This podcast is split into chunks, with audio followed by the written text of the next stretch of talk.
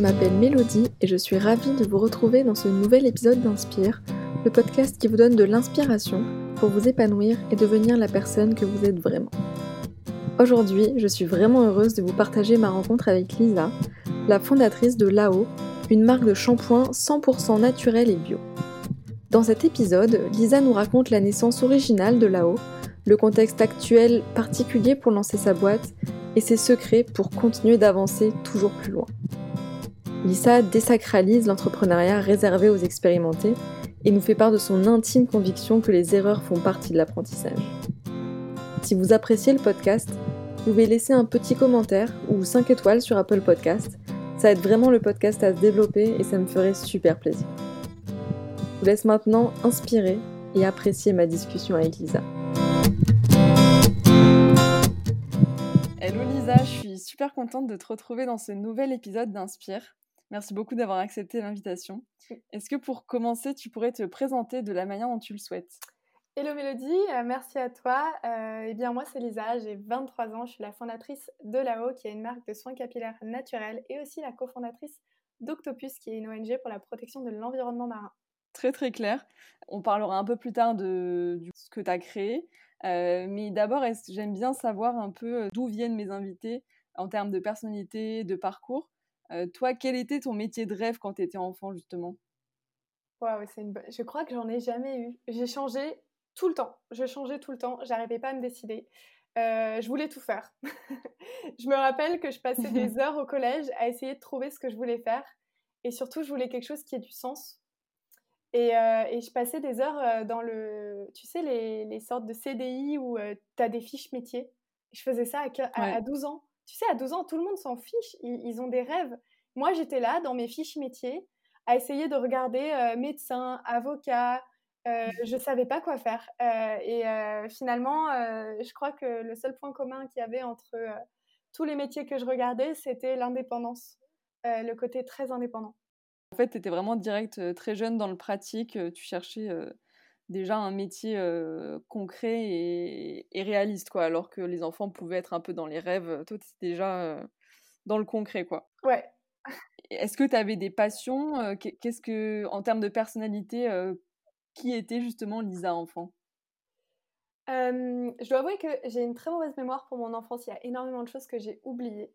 Mais ce que je me rappelle, c'est que j'aimais beaucoup la nature et que j'allais énormément dans les champs. Euh, dans les champs, euh, je jouais avec les grenouilles euh, dans les champs, dans la terre, parce que du coup j'habite dans une, petite ville au nord de Strasbourg. C'était une Lisa aventurière. Je j'étais jamais chez moi. Je, prenais mon vélo, j'allais à l'autre bout de la ville chez les copines. j'allais dans les champs et je me rappelle d'une anecdote qui me fait rire puisque maintenant je fais un shampoing à l'ortie. C'est que j'ai été traumatisée par l'ortie quand j'étais petite parce que je suis tombée en entier dans un champ d'ortie. Je me suis étalée dans un champ d'ortie. Et je suis revenue chez moi en hurlant et je me rappelle comme si c'était hier tellement ça faisait mal, ça me grattait, ça me piquait. Et c'est quand même ironique que 15 euh, ans après, je fasse un shampoing à l'ortie. Ah, c'est ouf. Mais c'est vrai que l'ortie, c'est horrible, quoi. Franchement, euh, les piqûres d'ortie, oh, tomber en entier, mon Dieu.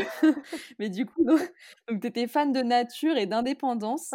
Euh, ok, mais alors, vers quel parcours tu t'es orienté justement pour assouvir ces besoins-là et ces envies, en fait? Et ben comme je me cherchais et que j'étais un petit peu perdue sur ce que je voulais faire, en fait non, je pense que je savais ce que je voulais faire dans le fond, c'est-à-dire je savais que je voulais créer quelque chose. Tu vois, je savais pas si je voulais être médecin, euh, notaire, si je voulais être vétérinaire, j'aimais de tout. Et je pense que le fait d'aimer tout, ça va avec l'entrepreneuriat et ça va vers euh, le fait de créer quelque chose. Tu vois ce que je veux dire? Le fait que mmh j'arrive pas à choisir, je voulais pas choisir quoi. Je voulais pas me renfermer à un métier j'avais envie de tout faire, tout découvrir. Et donc, ça, ça fait lien avec, euh, avec l'entrepreneuriat euh, et, ce, que je fais, euh, ce que je fais actuellement finalement. Et, et, c'est un peu ce qui s'est passé du coup quand j'ai fait mon parcours, mon choix de parcours au lycée. je suis allée en terminale S parce que je ne savais pas en fait ce que je voulais faire exactement. Et puis un jour, il y a eu une présentation dans mon école pour une école de commerce, dans mon lycée du coup pour une école de commerce. Et, et je sais pas, tu vois, il a, le mec qui m'a présenté ça, il avait tellement une spontanéité, une ouverture. J'ai dit, c'est là, c'est là qu'il faut que j'aille. Je suis rentrée chez moi, j'ai dit, je vais faire ce parcours-là. Mmh. Et après, je suis partie en école de commerce. Et tu vois, j'ai toujours cherché des formations très ouvertes, très pluridisciplinaires, parce que je voulais pas me renfermer dans un métier. Je voulais toujours tout faire. Ouais, te laisser la possibilité après de choisir justement plus tard et d'avoir toutes les portes ouvertes en fait. Ouais, parce que je suis quelqu'un qui aime, qui aime tellement changer d'horizon que je savais que si je me renfermais vers un métier, peut-être que dans quelques années, j'allais vouloir changer d'air, changer d'avis. Et, et c'est pour ça mmh. aussi que j'ai toujours voulu chercher une formation. Et tu vois, même là, jusque-là, tu regardes le titre de mon master. Donc, j'ai fait d'abord mon bac S, ensuite un bachelor en affaires internationales, un master en affaires internationales. Et tu vois, il n'y a toujours pas de, il y a pas de spécialisation en affaires internationales. C'est super large. Je, suis vraiment allée, large. Quoi. Ok, mais du coup, alors, qu'est-ce qui t'a amené finalement à créer bah, là-haut? Waouh, tout a commencé euh, entre mes deux derniers, mes deux masters, master 1, master 2, je suis partie en césure. Donc césure, c'est euh, une année euh, pendant laquelle tu te professionnalises ou alors tu pars à l'étranger. Moi, j'ai décidé de me professionnaliser et d'aller travailler en marketing pour deux très, gros, très grosses boîtes de cosmétiques, parmi les plus connues au monde. ça a été hyper enrichissant, mais j'avais encore un peu de mal à trouver ma place et surtout, tu vois, il y avait encore ce qui me poursuivait, c'est-à-dire le fait que j'étais en train de me spécialiser et que j'aimais pas mmh. ça. Et j'aimais pas ça. Et, euh, et du coup, euh, finalement, au bout de trois mois, tu t'ennuies. Tu vois, une fois que tu as compris le métier, que tu as compris le truc, alors ok, tu toujours pas parfait dans ton métier, mais au bout d'un moment, je m'ennuyais. Et euh, au même moment, il s'avère que je fais mon mémoire sur les crèmes solaires et leur impact sur l'environnement. J'ai décidé de faire un mémoire de master sur. De, de, faire un, un, mémoire, tu vois, alors que je fais du business, mon mémoire est scientifique sur le futur de la protection solaire, j'ai décidé de rentrer dans le scientifique et j'ai étudié euh, en deux mots euh, comment on pouvait utiliser de l'ADN comme couche superficielle pour protéger les rayons UV et en quoi c'était le futur de la protection solaire. Et, euh, donc j'ai décidé de me pencher dans le, dans le, scientifique. Et au même moment, alors que je cherchais à interviewer des gens, je découvre qu'un ami d'enfance s'est lancé et a créé sa boîte dans les protections solaires. sa boîte, c'est New, la crème solaire. Et euh, quand je découvre ça, déjà je l'interview et puis surtout euh, je découvre un monde, je découvre l'entrepreneuriat, mais l'entrepreneuriat jeune, l'entrepreneuriat mmh. comme tu le vois pas souvent. Et je mmh. le découvre sous un autre angle. Pour moi, l'entrepreneuriat, c'était toujours, euh, tu as 30, 40 ans, de l'expérience et un mmh. peu de moyens et tu montes ta boîte. Et moi, je connaissais pas l'entrepreneuriat de je sors d'école, je monte ma boîte alors que j'ai peu de moyens. Je connaissais pas tout ça. Et quand je découvre ce monde, je me dis waouh, c'est pour moi, tu vois. J'ai tout de suite senti et je me mmh. suis accrochée euh, à cet ami-là et euh, je lui ai posé plein de questions. On, on est devenus euh, très, très, très amis. Il m'a donné beaucoup de conseils et, et, au fur et à mesure, je ça, a commencé à mûrir en moi. Et, et du coup, en fait, petit hasard, au même moment, j'ai décidé de passer au naturel pour mes cheveux. Tu vois, c'est juste un contexte consommateur. Et en fait, quand j'ai voulu passer au naturel, ça a été la catastrophe. Mes cheveux se retrouvent poisseux, secs c'était vraiment pas la, joie. Et c'est là que je me dis, euh, il y a peut-être un, truc à faire, tu vois, parce que je commence forcément, mon côté marketeur me fait euh, investiguer sur mmh. les marques existantes, sur les problèmes conso. Et quand, euh, après avoir creusé une journée entière à lire tous les forums et les blogs et les avis et les machins et les reviews, tu vois que ben il y a d'un côté les produits, les capillaires chimiques qui ont un, un problème sur l'origine, le mode de fabrication des ingrédients, euh, et leur impact sur la peau et sur l'environnement. Mmh. D'un autre côté, tu avais les naturels qui souvent manquaient de sensorialité euh, et d'efficacité. On le disait souvent, ouais, mais le shampoing mousse pas, mes cheveux sont moins beaux. et puis les deux avaient un gros problème euh, sur la transparence. L'origine, mmh. mode de fabrication des ingrédients et le réel impact du produit sur toute sa chaîne de valeur, sur toute sa création. Et c'est quand j'ai fait ce constat-là, couplé avec, tu vois, toutes ces, toutes ces étoiles qui se sont alignées que j'ai décidé de, commencer à travailler sur la haut. Euh, et, du coup, la création de Octopus, ça s'est passé à quel moment? Ça s'est passé juste après. En fait, presque en même temps que là-haut, si tu veux. Là-haut, je suis allée, euh, ben, j'ai commencé par un startup weekend euh, pour tester mon idée. Et après le Startup Weekend, au même moment avec mon ami de, de, New, de la crème solaire, et bien lui-même, il venait de lancer sa, sa startup et il voulait protéger, la, protéger les océans aussi. Et, mmh. et donc, il m'a proposé de, de, le rejoindre dans l'aventure. Et donc, avec encore six autres personnes, on a, on a décidé de s'engager et de créer Octopus. Donc, ça date de, de août de l'année dernière. Très récent les deux. Mais du coup, il y a une question que je me pose. Euh, pourquoi là-haut? Pourquoi ce nom? Je crois que c'est la question qu'on me pose le plus et c'est drôle parce que j'ai une réponse tellement nulle. c'est vrai. Ah je me suis carrément forgé une réponse euh, plus sympa mais je peux pas l'utiliser, c'est pas la vraie, enfin, j'arrive pas, tu vois. tu vas te la dire, je vais te la dire. La vraie, c'est que en fait, j'étais en startup week-end, ça faisait deux jours que j'avais pas dormi, euh, et là, il y a la coach qui rentre dans la salle et qui me regarde et qui me dit, c'est quoi le nom du projet? Et là, page blanche. Je la regarde ah comme si, euh, comme si elle m'avait insultée, je, suis perdue. Et elle me dit, bon, c'est quoi ton shampoing? Je lui dis, bah écoute, il y en a un au lin, un autre à l'amande et un autre à l'ortie. Tu vois, tu prends les premières lettres, ça fait là-haut. Et c'est elle qui l'a trouvé comme ça. C'est une graphiste qui l'a trouvé. ah, énorme, parce que j'ai vu que ça voulait dire quelque chose en, je sais plus en quelle langue, et que c'était, ça avait une belle signification. Je sais pas si tu avais déjà vu.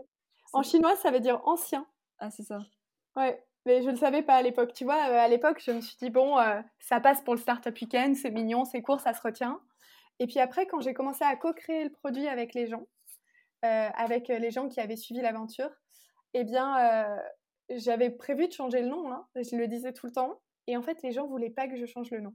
Tout le monde me disait, mais non, mais garde-le, il est super, euh, c'est trop bien. Euh, et, quand je croisais des gens dans mon école de commerce et qu'il y a des gens que je connaissais à peine qui me disaient, hé Lisa, ça va comment là-haut? Je me disais, pour qu'ils s'en rappellent, c'est qu'il doit être pas mauvais, tu vois. et au final, je me le suis approprié et j'ai décidé de le garder. Mais c'est même pas moi qui l'ai trouvé.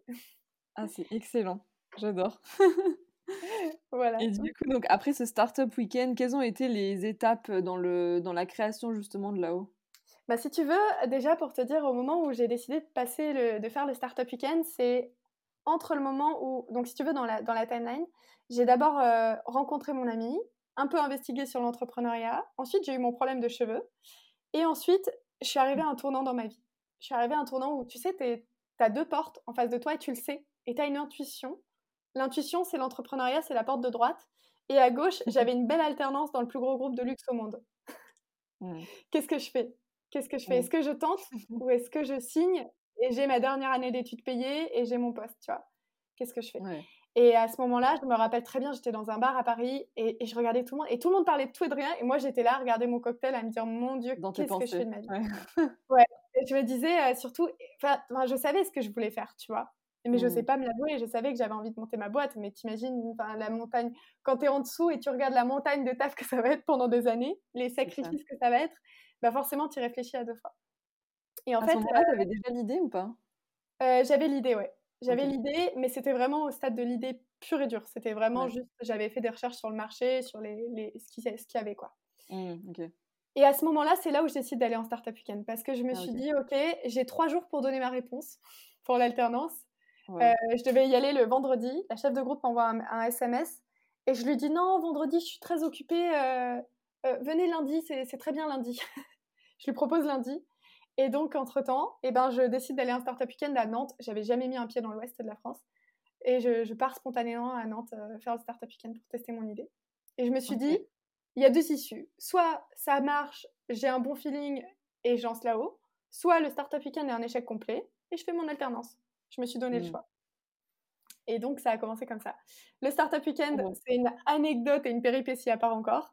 Euh, on finit le Startup Weekend, on le gagne, puisque mon ami de, la crème solaire euh, m'a accompagné, mon ami de New. Ok. Euh, on gagne le Startup Weekend et là, jusque-là, j'ai toujours pas décidé de créer là-haut. On se retrouve en finale mondiale. Parce qu'en fait, c'était un ah Startup Weekend qui s'inscrivait dans, une, dans un contexte de, de Startup Weekend globaux sur le, la, révolution sustainable. Il l'appelait Global Sustainable Revolution. C'était vraiment sur la RSE. Et, euh, et euh, quand je vois ça, bon, déjà, t'as pas dormi depuis trois jours, on t'annonce ça et on te dit que tu as mmh. deux jours pour filmer une vidéo. Ils nous ont payé un vidéaste qui est venu à Paris. On a filmé une vidéo en littéralement une heure. Et la vidéo, je la balance sur LinkedIn un peu comme ça pour avoir des votes pour la finale mondiale. Et la vidéo fait plus de 130 000 vues. Euh, des milliers de likes et de commentaires, et je reçois en oh. deux semaines, mais des centaines de messages de gens qui veulent collaborer avec moi, de gens qui veulent acheter mon produit qui n'existe pas. Il n'y avait rien, rien du tout, il y avait juste un concept. Et c'est quand je, réalise ça que je me dis, ok, et eh ben maintenant je vais. Mmh. Parce que ah là, bah là, j'avais, voilà, j'avais identifié un besoin, j'avais juste besoin de ce qu'on appelle en marketing la preuve de concept. Et là, j'ai eu ma preuve de concept, donc je suis partie. Comment tu t'es entourée après cette euh, première victoire, on va dire, pour euh, bah, le vrai lancement euh, et, et, tout le développement en fait de, ton projet Tu fais bien d'utiliser tout de suite cette expression de comment je me suis entourée et ça prouve que tu connais bien l'entrepreneuriat parce que c'est vraiment ça la base, c'est de bien s'entourer. Mmh. Et, et, même si on est seul actionnaire dans sa boîte, de toujours toujours avoir des gens autour de soi qui vont venir apporter des, des, compétences supplémentaires. Donc j'ai commencé par faire la partie financement.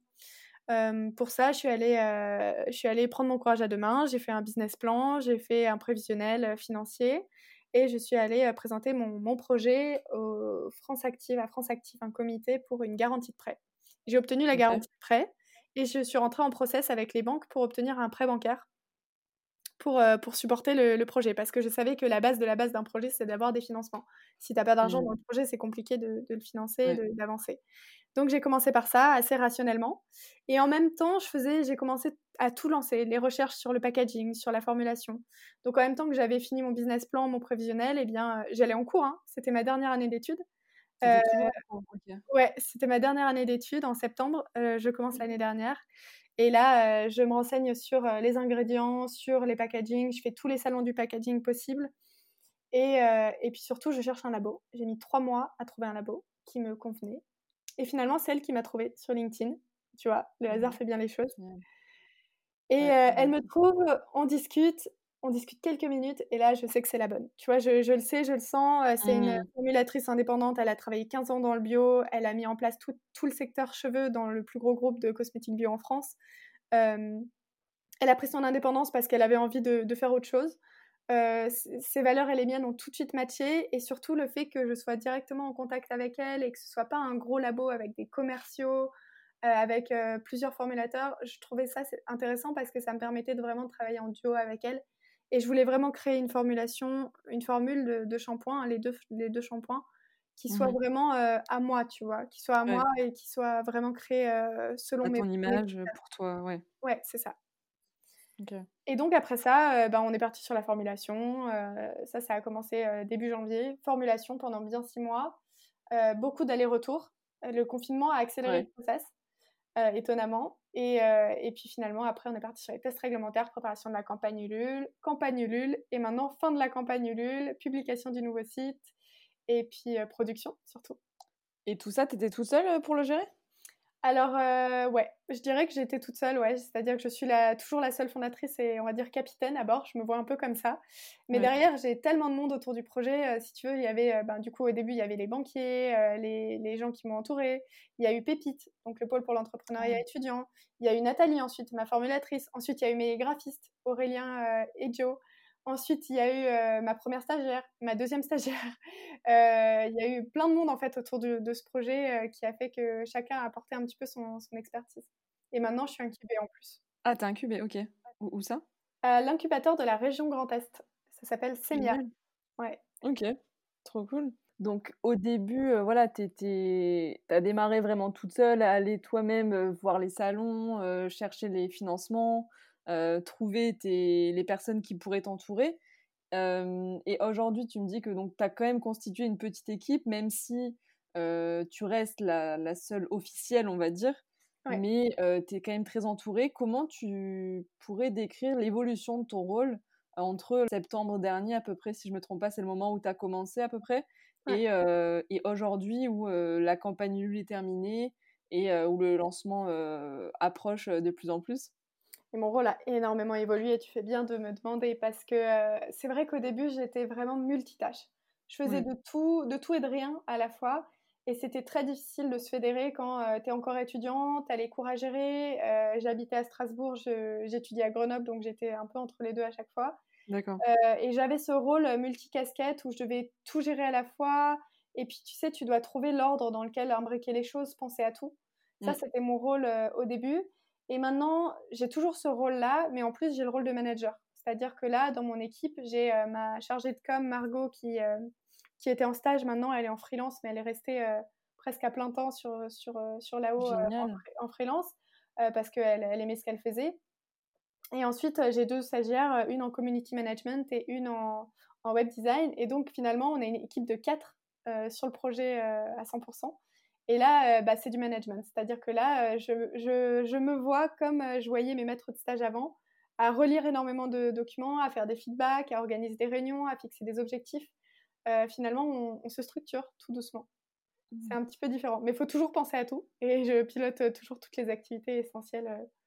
mais c'est juste, le quotidien est différent. D'accord. Et est-ce que tu pourrais nous décrire, par exemple, une journée? J'imagine qu'aucune journée se ressemble, mais on va dire une semaine un peu type dans ton organisation avec ton équipe? Ouais, j'ai ma semaine type en fait, un petit peu. En général, bon alors hors confinement, le lundi, le lundi c'est journée au bureau pour bien commencer la semaine et se remettre dans le bain. Et journée au bureau, du coup, on fait un petit point d'équipe pour voir ce qui a été fait la semaine d'avant, regarder quels sont les objectifs de la semaine et aviser en fonction de la situation. Par exemple, cette semaine, on a fait un point sur la fin de la campagne Ulule. Et ensuite, on a fixé les objectifs pour après, les objectifs du mois, vu qu'on était en début de mois et en début de nouvelle période, et puis après, les objectifs de la semaine. et puis, on a pris un temps pour remercier tout le monde aussi pour la, campagne de s'être donné à fond. Mmh. Et puis ensuite, le mardi, en général, je passe beaucoup d'appels. Donc souvent, si on me demande, si on demande à discuter avec moi sur LinkedIn, je vais proposer le mardi. C'est, j'ai décidé, je sais pas pourquoi j'ai défini que c'était ma journée des appels. Et puis après, le reste de la, de la semaine s'enchaîne selon les différents rendez-vous. Je vais alterner entre. il y a toujours quelques créneaux pour les appels qui n'ont rien à voir avec ce que je fais, mais pour donner des coups de pouce ou discuter avec d'autres entrepreneurs. Après, il y a les créneaux ben, business pour pouvoir avancer sur le projet. Et puis, et puis voilà, fin de la semaine, c'est un petit peu le bilan, mais après, je travaille 7 jours sur 7, donc j'ai pas trop de, de fin de semaine type. Les week-ends, c'est un petit peu plus, un peu plus doux, on va dire, puisqu'il n'y a pas les appels. Donc c'est assez productif aussi. Mais justement, j'ai demandé comment tu gères ton équilibre pro-perso avec tout ça? en, toute en, toute franchise, j'ai plus beaucoup de perso en ce moment, mais de toute façon, je me dis que vu qu'on est en confinement, il n'y a pas énormément de perso à avoir, tu vois. C'est-à-dire que bon, euh, j'ai la chance de vivre chez mes parents, donc je suis pas non plus toute seule euh, sur le boulot H24. Euh, c'est-à-dire que en fait mes moments, mes moments à moi, c'est quand je me mets devant un épisode de série le soir avant de dormir ou mmh. que je prends le temps de déjeuner ou de dîner avec mes parents, mais du coup, je déconnecte vraiment et je touche pas mon téléphone, je touche pas mon ordi. Et c'est bah, deux heures par jour, quoi. C'est le midi avec mon frère et le soir avec mes parents et mon frère à échanger sur les, nouvelles du jour, à parler d'autres choses. Mais sinon, c'est vrai que j'ai très peu d'équilibre en ce moment, mais je sais que si tu veux, déjà, la période est favorable pour moi parce que mmh. ce serait très dur si tout le monde était en train de sortir et que moi j'étais enfermée. du coup, voilà, ça c'est favorable. Mais derrière, je pense que quand tu montes ta boîte, tu sais qu'à un moment, tu fais des, petits sacrifices et que pendant les 2, 3, 4, 5 premières années, tu, te donnes sans compter. Parce que mmh. c'est comme ça que, que tu avances. Quoi. Après, peut-être que c'est ton équilibre à toi aussi.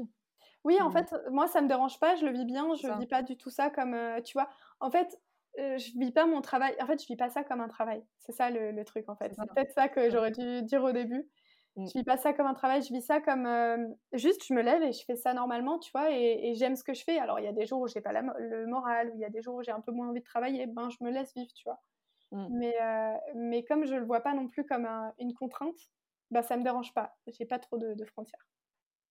Comment tu fais justement ces jours où t'as pas envie de travailler? Eh ben, je fais un service minimum. C'est-à-dire que si demain je me lève et j'ai vraiment pas le moral, ou je suis pas bien, eh ben, je sais que j'ai un appel à 13h et c'est hyper important, je vais le faire. Euh, mais je sais que j'ai un appel à 15h, c'est pas très important, je vais le décaler.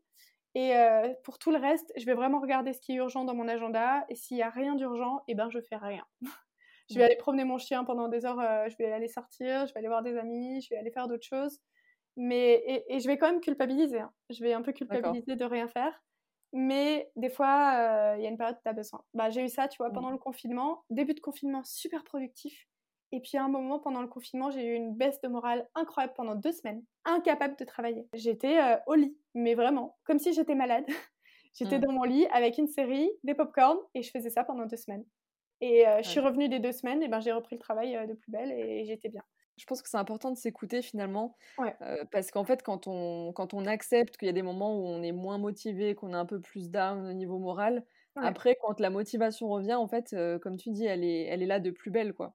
C'est ça, parce qu'en fait, si tu traînes la patte sur quelque chose qui qui te rend pas heureux, tu accumules des points de, de, de, de, comment dire, négatifs. Et en mmh fait, tu vois, si là, par exemple, j'ai pas envie de travailler et je me force, je vais juste pas être productive. Ça va te saouler, ouais, c'est ça. Voilà, je vais juste traîner le truc, tu vois. Je préfère travailler moins mais mieux que travailler de, sans relâche, mais me forcer et finalement et pas être productive et, juste perdre mon temps. C'est clair.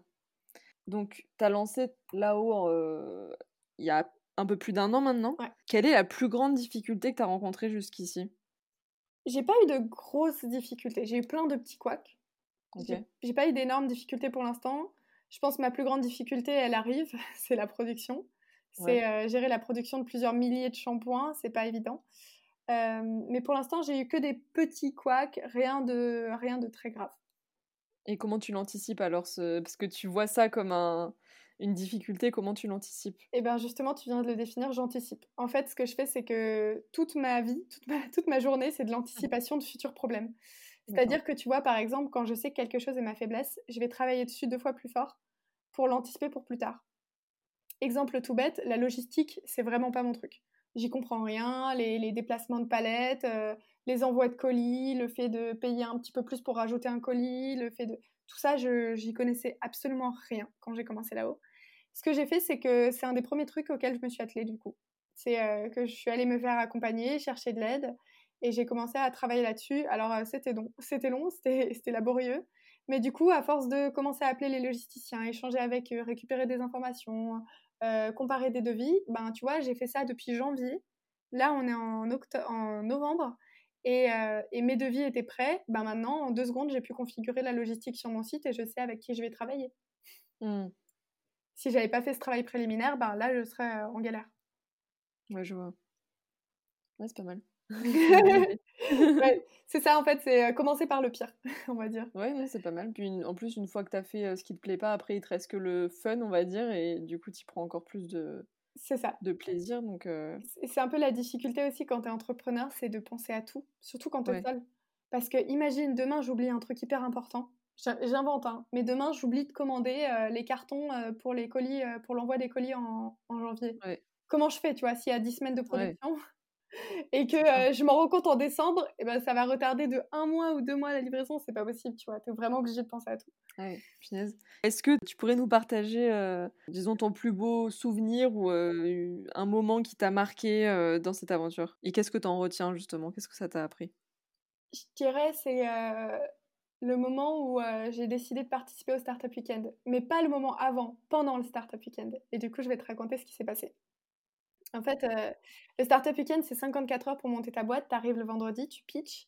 Euh, il y a des groupes qui se forment, donc les gens décident s'ils veulent participer à ton groupe ou pas et participer à ton projet. Et ensuite, tu formes un groupe de 4, 5, 6, 8, des fois, personnes.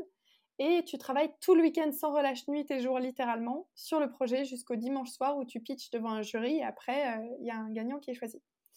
Eh bien, moi, je suis arrivée le vendredi soir, j'ai pitché et personne ne m'a suivi. Personne ne voulait créer là-haut avec moi. J'étais juste accompagnée par mon ami.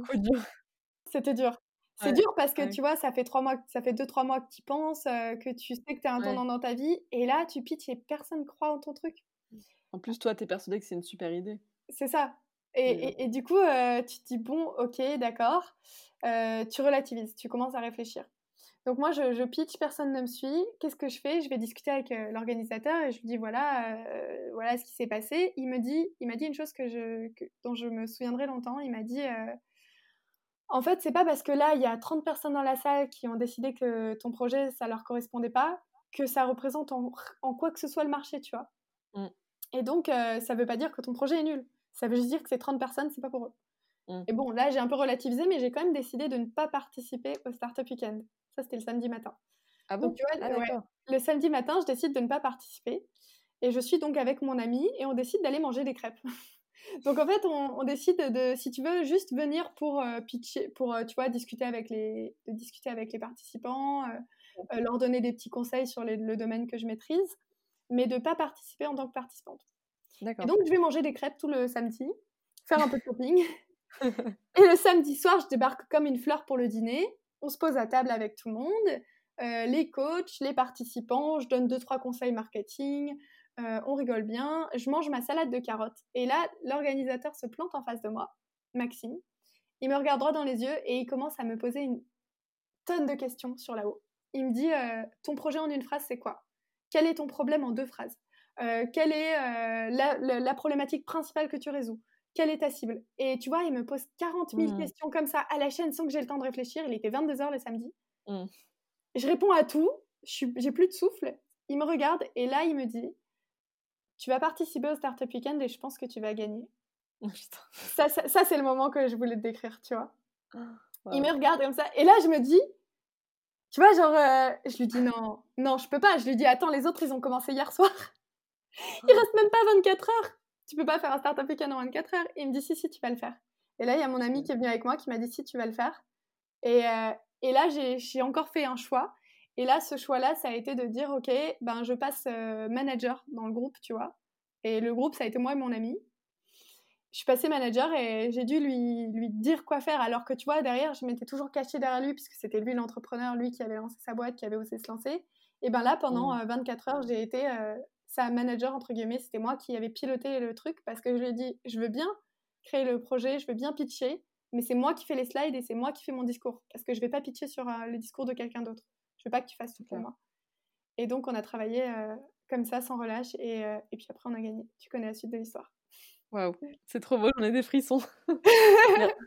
Ah ouais, c'est Ouais. trop beau. Merci de nous partager ça, franchement, c'est super inspirant, je trouve. que, t'aies- bah, que tu lui aies fait confiance aussi à ce. Enfin, le, le- le coach, l'animateur qui, qui t'a Ouais. dit ça, euh, que tu suivi ton intuition et que tu lui dis, bon, ok, euh, je me lance, quoi, alors que tu étais, assez euh, ben, down et parti pour euh, ne plus lancer en. Ouais. Finalement, en ayant écouté un peu ce jugement des, des- des autres étudiants, quoi. Comme quoi, il suffit que qu'une personne croit en toi pour au moins te donner la force d'y aller. Ça vaut ce que ça vaut, ça dépend des contextes, mais là, là, je, je- je l'ai senti, tu vois, j'ai senti que j'avais confiance en lui, et c'était juste un startup weekend, ça me coûtait rien de me dire, en fait, il m'a mis juste une petite claque. Mm. Il m'a, donné le coup de boost qu'il me fallait pour, euh, pour oser me lancer. Ouais, en plus, ça t'a encore plus euh, dynamisé puisque tu as osé euh, surpasser un peu cette peur, je, je dirais, de, de prendre le, le management de ton, ton ami et, de devenir le leader de ton projet et de, Totalement. de, de, de- Totalement. ouais, de vivre pleinement ce projet, quoi. Et je vais te dire une chose, je pense que même si mon projet était passé le vendredi soir, j'avais eu une, j'aurais eu une équipe et, et j'aurais préparé le, pitch, ça aurait clairement pas été le même ouais. que euh, avec ce qui s'est passé et comment ça s'est passé. Il te fallait ça pour te révéler et pour, euh, ouais, pour oser y aller, quoi. Je crois que les choses arrivent pour une bonne raison et elles arrivent au bon moment. Mm. Moi, c'est un peu comme ça que je, je pense la vie et, et sur ça, ça s'illustre euh, super bien. C'est clair. Magnifique souvenir, j'adore. Ouais. Et euh, j'ai une question qui est un peu moins euh, joyeuse. Tu parlais tout à l'heure d'être manager et entrepreneur pendant le Covid, notamment en confinement, mais qu'est-ce que c'est en fait être Ouais. entrepreneur pendant le Covid? Il y a le CEO de Germinal qui a super bien défini ça sur LinkedIn récemment. Il a dit lancer sa boîte pendant le, le Covid, être entrepreneur pendant le Covid, c'est comme faire euh, les Hunger Games en slip. Excellent. Je suis assez d'accord avec ça en fait. C'est un peu flou. C'était dans le flou. Euh, tu continues, tu t'adaptes, euh, tu testes, tu retestes, t'avances et t'essayes de pas te décourager. Et surtout, t'acceptes que euh, y a des choses que tu peux pas influencer. Euh, moi, ça fait partie des règles de l'entrepreneur que je me fixe pour pas être trop affectée par mon travail psychologiquement. C'est de me dire, ok, je ne laisse les choses m'atteindre que si je peux moi-même les modifier. C'est-à-dire, je ne m'inquiète que de ce que je peux modifier moi-même. C'est-à-dire que euh, le fait que demain il y a une crise sanitaire mondiale, concrètement, moi, je peux rien faire. Mm. Donc, je vais pas commencer à paniquer à cause de ça. Par contre, si demain mon site internet il a planté, c'est de ma faute. Ça, je peux le faire.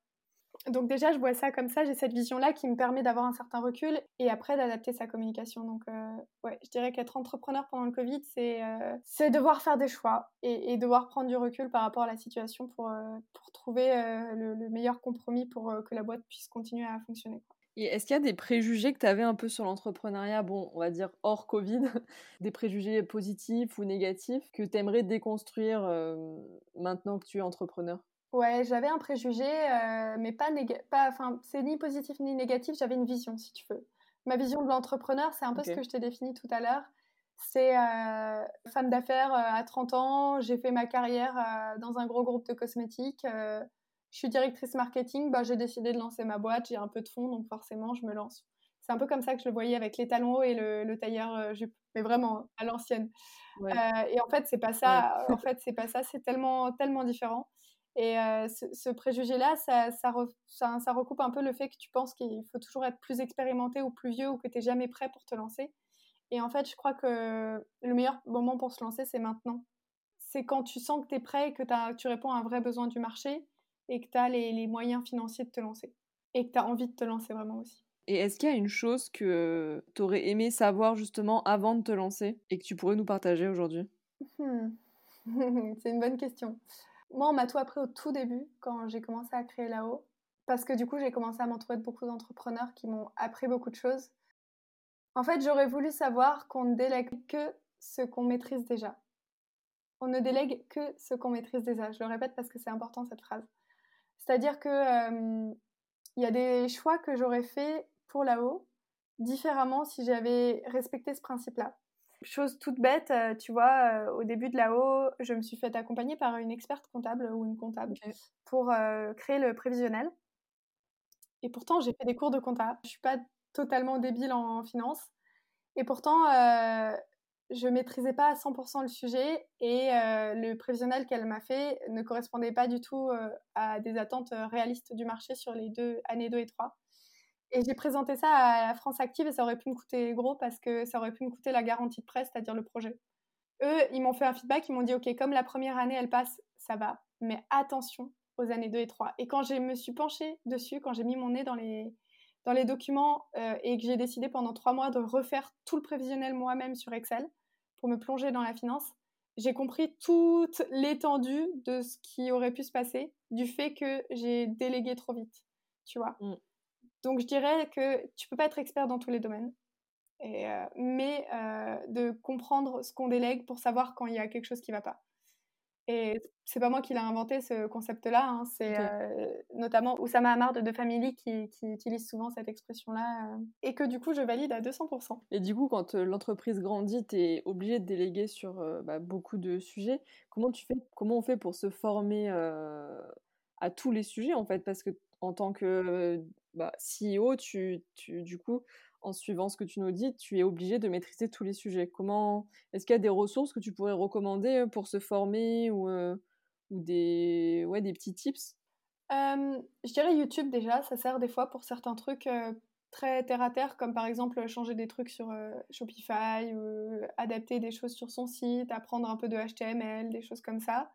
Mais sinon, je dirais que la meilleure façon d'apprendre, c'est en faisant des erreurs. C'est ce qu'on dit toujours, on te le dit à l'école quand t'es tout petit, et quand t'es petit, tu te dis c'est nul, c'est pas vrai. Bah, en fait, c'est vrai. Euh, je pense à un exemple tout bête qui m'est arrivé, tu vois, pendant la campagne Ulule, à un moment au milieu de campagne, c'est toujours le moment où c'est un peu le plus bas dans la campagne parce que tu as, une perte de l'élan et t'es pas non plus sur l'urgence de la fin. Euh, j'ai lancé une campagne Facebook Ads euh, et j'ai grillé 200 euros ah bien comme ça, avec zéro retour. parce que je me suis dit, non mais attends, ça peut pas être si compliqué que ça je suis allée sur Facebook, j'ai programmé mon post, j'ai choisi une audience qui correspond à ma cible. Je me suis dit forcément, pas, ça n'a pas l'air compliqué. Je lance, je perds 250 euros comme ça. Euh, et qu'est-ce que, quel a été mon premier réflexe? J'avais deux options après.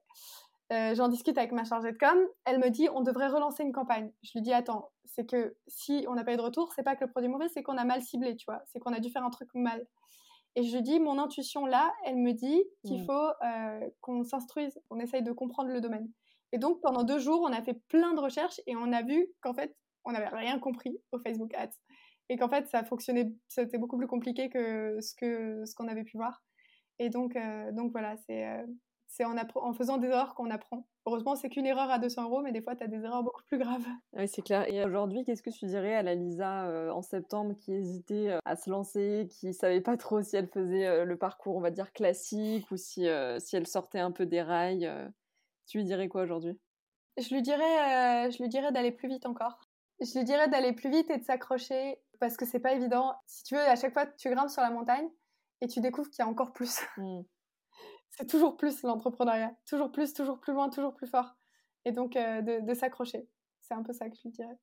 Ok. Est-ce que tu aurais un conseil à nous partager pour euh, ben, faire de ce monde un monde meilleur? Parce qu'avec Lao et Octopus, voilà, tu es quand même très engagé pour l'environnement. Est-ce que tu aurais un conseil euh, à partager sur ça? Moi, je crois qu'il faut faire de son mieux en ce qui concerne l'environnement, mais surtout, euh, il faut qu'il y ait du. Il faut que ça fasse sens, si tu veux. On, peut dire ça comme ça. Faut que ça fasse sens, c'est-à-dire se dire ok, ben, tu changes un peu toutes tes habitudes au quotidien selon ce que tu peux, en ayant surtout conscience de ton impact. Je pense que la première étape, c'est d'avoir conscience de son impact. C'est de savoir que, en fait, mmh. ben, tu vois, nous, on consomme de l'eau potable, on, on, utilise de l'eau potable dans nos toilettes alors qu'il y a des gens qui n'ont pas accès à l'eau potable. On... Non, mais ça, c'est la première aberration, tu vois. on, tu vois, on laisse couler l'eau quand on se brosse les dents alors qu'en en fait, ça sert à rien, que à chaque goutte, c'est une goutte perdue. Euh, on va utiliser des produits hyper euh, détartrants sur, euh, quand on va laver sa douche, alors que derrière, ben, tout ça, ça finit où? C'est pas parce que ça va dans les égouts que ça disparaît comme par magie. Ça va finir où? Ben, Dans la mer. Mm. Et après, tu vas te plaindre qu'il n'y a pas de coraux quand, et de poissons quand tu te baignes. Et ben, les cosmétiques, c'est pareil. Et donc, pour moi, pour moi c'est tout un ensemble de petits gestes que tu peux faire pour déjà, toi, t'instruire sur le sujet, comprendre ton impact et après voir comment tu peux t'améliorer par rapport à cet impact-là. C'est clair. J'ai lu un truc l'autre jour qui était, qui était super intéressant. Enfin, une phrase qui m'a marqué, c'était que pour agir, il faut d'abord comprendre. Ouais, je suis totalement d'accord. je trouve que ça s'applique bien à ce que tu viens de dire. Parce que tu vois, des fois, as... moi, je, je, suis énormément de groupes zéro déchet, ma vie sans plastique, tous les groupes Facebook pour regarder un petit peu ce qui se passe. Et tu vois, des fois, des aberrations, hein. ils vont remplacer un produit néfaste par un autre, mmh. alors que des fois, tu pourrais juste t'en passer. Alors c'est déjà bien, c'est un début, mais des fois ils le font parce qu'ils comprennent pas. Et c'est mmh. des fois des manques de compréhension. Donc c'est pour ça aussi que à travers la haut, j'essaye de faire beaucoup de, de vulgarisation scientifique et d'expliquer des choses. Notamment, j'ai fait un article il n'y a pas longtemps, Made in France versus Origine France. En, quoi, en quoi des fois on vous ment, les marques vous mentent. Ou aussi pourquoi on n'a pas fait de shampoing solide. Parce que c'est pas parce que tu enlèves le flacon que ton produit devient écologique comme par magie. Mm. Tu vois, ou c'est pas parce que tu achètes ton riz en vrac que derrière, euh, dans le magasin bio, ils ont pas forcément mis 50 petits sachets pour remplir leur euh, silo ça. de riz. C'est juste euh, avoir une meilleure compréhension et chercher les infos. Mais ça prend du temps et c'est souvent plus cher. C'est clair. Là, on a de la chance parce que toi, tu as créé une marque justement de, bah, de shampoing qui nous transmet toutes les informations. Mais c'est vrai que dans l'alimentation, tu parlais du riz, par exemple, en vrac. Je trouve qu'on n'a pas les informations, justement. Et moi, il y a un exemple que j'aime bien utiliser, c'est... en fait, on ne sait pas ce qui est le pire entre acheter du riz en vrac qui vient de Chine ou du riz en sachet qui vient de Camargue, tu vois là, l'avantage avec ton, ton produit, c'est que tu nous transmets toutes les informations et ça serait génial que ça puisse se généraliser, que tu montres en fait l'exemple euh, et que ça puisse se généraliser à d'autres euh, initiatives et d'autres euh, marques dans le même dans le même genre quoi. Totalement en fait que ce soit dans le secteur des cosmétiques ou de l'alimentaire, il y a quand même toujours ce flou sur les ingrédients, sur l'origine, sur le réel impact du produit. Alors chacun va inventer son score. Tu as des mm. marques qui s'autoproclament écologiques. Tu as des labels qui vont pas toujours assez loin. Tu as les applications de scan qui vont pas toujours assez loin. C'est pas parce qu'un produit est OK pour la santé qu'il est OK pour l'environnement. Euh, tu vois, souvent tu vas scanner euh, avec n'importe quelle application de scan et ça va te dire ah bah oui euh, tel ingrédient il est il est ok pour toi. Bah mm. oui c'est bien, mais ça veut pas dire qu'il est ok pour l'environnement. et mm. ça malheureusement aucune appli pourra te le dire. La seule personne qui pourra te le dire c'est la marque. La marque quand elle aura fait sa traçabilité et qu'elle aura cherché d'où vient son ingrédient et qu'elle aura demandé à son fournisseur. Il n'y a pas de secret. Et donc c'est à la marque d'avoir cette transparence pour que le consommateur puisse faire son choix en âme et conscience. Et c'est à la marque aussi de ne pas faire du surmarketing sur des concepts euh, en vogue. Donc le Made in France, le zéro déchet, la biodégradabilité, tout ça, c'est des choses que je vois au quotidien. Et dis-toi, en tant que marque, je me bats avec les mêmes wordings que toutes les autres marques, alors que c'est pas les mêmes valeurs derrière. Tu vois, nous, on est un produit d'origine naturelle. Euh, ben, t'en as plein d'autres qui ont 99% d'origine naturelle, mais ça veut pas dire qu'il est au même niveau de naturel ou au même niveau d'écologie, tu vois. Mmh. Et ça, euh, ben voilà, c'est à la marque de, de s'engager et, et, de lancer cette transparence. Et euh, en tant que marque, justement, le fait de donner ne serait-ce que le pays d'origine de chacun de mes ingrédients et sa fonction dans le produit, pour moi, c'est un grand pas. Et euh, à l'heure actuelle, tu cherches des marques qui font ça. Il n'y en a pas beaucoup. Hein, ça se compterait même, je dirais, sur les doigts d'une main. C'est clair, mais tu vois, je trouve que rien que de donner l'origine et toute la transparence sur le process de fabrication, de production, de transport, je trouve que ça, ça vaut tous les labels du monde, en fait, aujourd'hui. Totalement. Tu vois, je trouve que vraiment, Ouais. ça serait la, la, la meilleure marque de transparence. En fait, elle doit, je pense qu'elle devrait venir de la marque et Totalement. c'est à elle de, se, de, de, se, de prouver qu'elle dit vrai. Et pour moi, le, le meilleur moyen, euh, c'est pour le consommateur de savoir quelle marque choisir, c'est d'aller sur le site, par exemple, Mm. et de regarder les informations. hein. Souvent, euh, plus il y a d'infos, plus tu es sûr que... Enfin, tu vois, bon, après, il y a toujours la dose de mensonge peut-être, mais euh, bon, normalement, non. Et, euh, et donc, pour moi, si plus une, une, une, euh, entreprise va donner d'infos sur son site, plus ça va être détaillé, Mm. plus c'est fiable. C'est ça.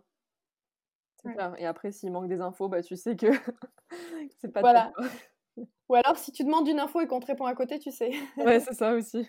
Et euh, justement, toi, par rapport à... C'est une question un peu plus générale, mais euh, vu que tu es assez engagé par rapport à... au changement climatique euh, et au changement des modes de consommation, comment est-ce que tu te positionnes? Je veux dire, est-ce que tu es plutôt optimiste, plutôt euh, on verra bien euh, Tu vois, com- comment tu te positionnes par rapport à, à cette transition? En fait, c'est vrai que euh, quand je prends du recul et que je regarde ce qui se passe dans le monde, ça me déprime.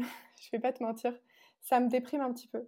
C'est-à-dire, je vois, euh, je vois qu'en France, on fait des efforts et c'est bien, mais derrière, regarde les États-Unis.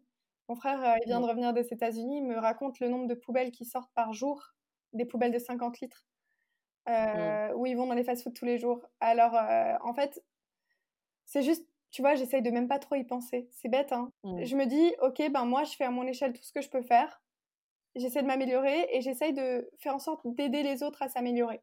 C'est-à-dire, à travers là-haut, euh, j'essaye de permettre à un maximum de personnes de pouvoir euh, consommer plus éthiquement et plus responsablement euh, sur un produit d'hygiène de tous les jours, c'est-à-dire le shampoing. C'est un peu ma, Mm. ma petite pierre à l'édifice. Mais je sais que j'ai pas, moi, d'impact plus grand. Enfin, tu vois, je fais pas de politique. Euh, je pense que je crois que la, la- la meilleure façon que j'avais de pouvoir influencer sur tout ça, c'était de créer ma boîte. Enfin, c'était un Ouais. peu le- le- le- la meilleure chose que je pouvais faire à ce moment-là, compte tenu de tout ce que j'avais comme élément. Donc j'ai fait ce que, ce que je pouvais faire. Mais euh, ouais, je suis consciente qu'on va pas assez vite, que c'est pas parfait, que voilà, qu'il y a plein de choses comme ça Mm. qui, qui vont pas. Mais je pense que tu vois, encore une fois, la connaissance c'est le pouvoir et la connaissance c'est la base de tout. Il suffirait que déjà tout le monde dans le monde prenne conscience de l'impact qu'ils ont. Mm. Je pense qu'il y aurait beaucoup de choses qui changeraient. C'est clair. Puis en plus, je pense que c'est un, un peu un effet boule de neige, tu vois, parce que les Ouais. êtres humains, enfin, on, on agit beaucoup par mimétisme. Bien sûr. Et euh, du coup, quand tu vois euh, quelqu'un faire, euh, euh, je sais pas, manger moins de viande et que tu vois qu'il se porte très bien, ça, ça donne des idées aussi. Et je pense que pour tout, euh, Mais c'est totalement. comme ça qu'on peut avancer. Totalement, et c'est pour ça que quand quelqu'un me dit euh, oui, bah moi je fais de l'effort, mais regarde mon voisin comment il pollue et regarde les États-Unis comment ils polluent. Tu vois, moi je l'ai utilisé comme exemple après, avant. J'ai Mm. dit ça me déprime, mais ça veut pas dire que je vais arrêter de faire ce que je fais. C'est pas parce ça. que le voisin est en train de polluer qu'il faut qu'on se dise ok, bah moi du coup c'est pareil, j'abandonne. Bah non, c'est pas Bah comme ça ouais. que ça fonctionne. C'est euh, toi qui vas avoir un- une influence sur tes voisins, sur tes futurs enfants ou tes enfants, sur euh, tes amis. euh, c'est chacun fait sa part et en fait ça se propage. Et c'est comme ça que ça marchera, tu vois. Ça commence forcément quelque part. Ici, ça commence un peu en Europe. Bah, ça se propagera ailleurs par mimétisme, ouais. Ouais, c'est clair. J'ai adoré cette petite digression euh, spéciale environnement. On arrive bientôt à la fin du podcast, mais j'ai encore quelques questions à te poser. Vas-y. Euh, notamment, si tu pouvais dîner avec trois personnes, euh, mortes ou vivantes, qui ce serait et pourquoi? Hmm, très bonne question. La première, je pense que ce serait euh, Emma Watson, parce que c'est déjà c'est une actrice euh, avec qui j'ai grandi littéralement à cause de Harry Potter, etc. Et aussi parce que c'est une euh, femme hyper inspirante qui euh, est engagée sur beaucoup de plans Mhm. humains et environnementaux, mais surtout humains. Et euh, j'aimerais beaucoup échanger avec elle parce que je pense que c'est une, une fille très smart. La deuxième personne à qui j'ai pensé, c'est très étrange, même moi ça m'étonne, c'est Einstein, parce que je pense qu'il il doit avoir des, des points de vue hyper intéressants et j'aimerais bien avoir son point de vue sur la situation actuelle. C'est clair. Franchement, sur tout ce qui se passe. La dernière personne, hmm, Elon Musk peut-être, parce que c'est euh, un entrepreneur euh, très smart, très avant-gardiste. Je serais curieuse de- d'en savoir un petit peu plus sur l'espace et sur euh, pourquoi il cherche absolument à explorer l'espace alors qu'on est en train de détruire là où on vit. C'est vrai que ça va être intéressant de comprendre euh, son positionnement. Si tu étais à ma place, quelle question tu te serais posée que je t'aurais pas posée? Hmm. c'est très dur. C'est très dur. C'est intéressant. En plus, je réfléchis, c'est que c'est intéressant. Tes questions, elles sont, elles sont hyper sensées, tu vois. Là, tu as un petit peu euh, brossé tous les, tous les aspects intéressants sur l'aspect de l'engagement. Euh, et, et, j'ai dit ce que j'avais à dire sur tout ce qui est, tu vois, mmh. l'engagement des marques, la réalité des marques, la réalité de la consommation. Donc finalement, ouais. À la rigueur, quel est ton avis sur quelque chose en particulier Quel est ton avis sur le zéro déchet? Ouais, ça c'est la question que j'aurais aimé que tu me poses. Ok, bah écoute, quel est ton avis sur le zéro déchet? Eh bien, je pense que le zéro déchet, c'est un concept qui est intéressant, mais qui remet un peu tout sur le consommateur. C'est-à-dire qu'on va dire au consommateur, c'est toi le coupable. Regarde-moi ça, t'as acheté une bouteille avec t'as acheté un shampoing euh, dans un flacon plastique, regarde-moi ça, t'as acheté euh, un nettoyant avec un bouchon en plastique. Alors qu'en réalité, euh, de ce qui se passe entre l'extraction de la matière première et l'arrivée au consommateur, il s'est passé bien plus que juste un flacon plastique. Et donc pour moi, le zéro déchet, c'est bien, dans la mesure où ça permet de sensibiliser le consommateur, ça permet de réduire la production de déchets à la source en changeant le mode de consommation euh, de la personne. Mais c'est surtout un énorme argument marketing utilisé par énormément de marques pour vous faire croire que les produits qu'ils vous vendent sont innovants et ou écologiques. Et ça, ça m'énerve. oui, donc pas forcément utilisé à bon escient euh, dans le marketing, quoi. Bah oui, c'est ça, c'est ça. Et malheureusement, comme tous les concepts euh, d'abord sympas, bah, souvent ils sont détournés. Tu vois, je pense, à, je pense au shampoing solide, forcément. Euh, au début, les shampoings solides, c'était euh, des bonnes formules parce que dedans, il y avait bon, il y avait un agent lavant qui est problématique et dans lequel je parle dans, mon article sur pourquoi j'ai pas fait de shampoing solide. Ça s'appelle le SCI. Et cet agent lavant-là, il est très polluant à la fabrication et il est présent entre 30 à 70% dans les agents, dans les, dans les shampoings solides. C'est un agent lavant, c'est-à-dire c'est ce qui va mousser. C'est énorme, 30 à 70%. C'est deux à trois fois plus concentré qu'un shampoing liquide. C'est-à-dire qu'il y a deux à trois fois plus d'agents lavant dans un shampoing solide qu'un shampoing liquide. Et les premiers shampoings solides, quand tu regardes, les avis de tous les consommateurs, c'était mais ça mousse pas. Le SCI, ça mousse. Ça dépend de la quantité que tu mets.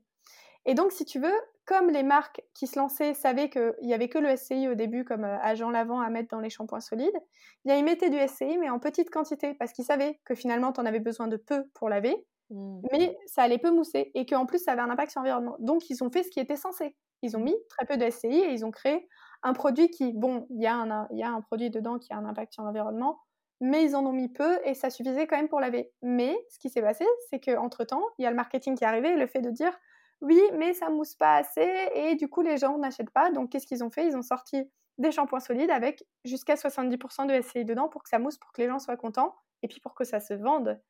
Ah, d'accord quand tu regardes les marques de shampoing solide avant et maintenant, tu vois que ben, maintenant, il y a quand même beaucoup plus de SCI. Souvent, ça, va, ça va mousser plus, ça va machin. Alors, nous, on se vante aussi d'avoir fait un produit qui mousse, mais c'est du liquide, c'est des, agents lavants différents.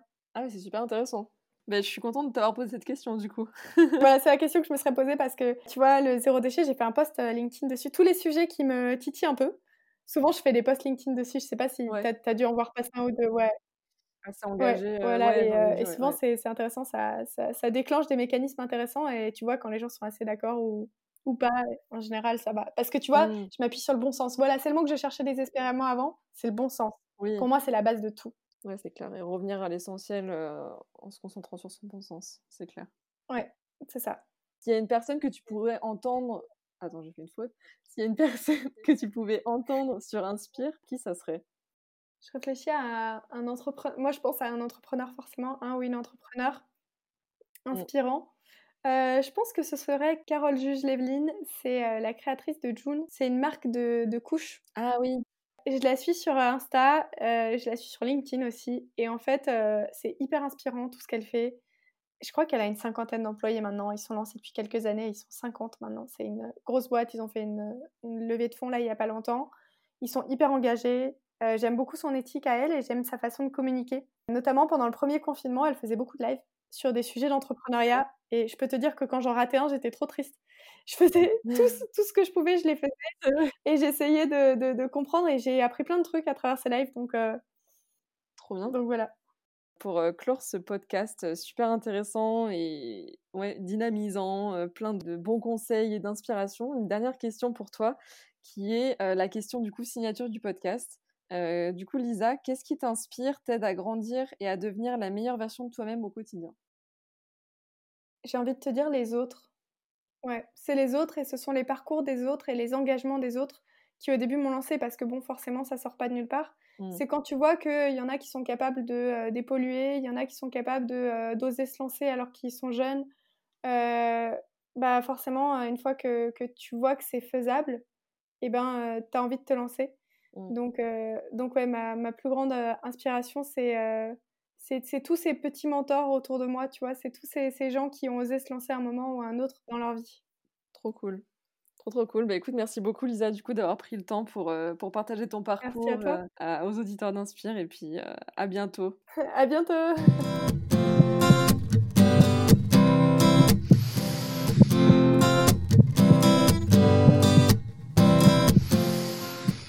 Merci beaucoup d'avoir écouté cet épisode jusqu'au bout. J'espère qu'il vous aura donné envie de vous lancer, quel que soit votre projet, entrepreneurial, professionnel, personnel. Si c'est le cas, n'hésitez pas à le partager à un ami qu'il pourrait aussi inspirer et à vous abonner pour ne louper aucun épisode. Et n'oubliez pas, comme dit Lisa, le meilleur moment pour se lancer, c'est maintenant.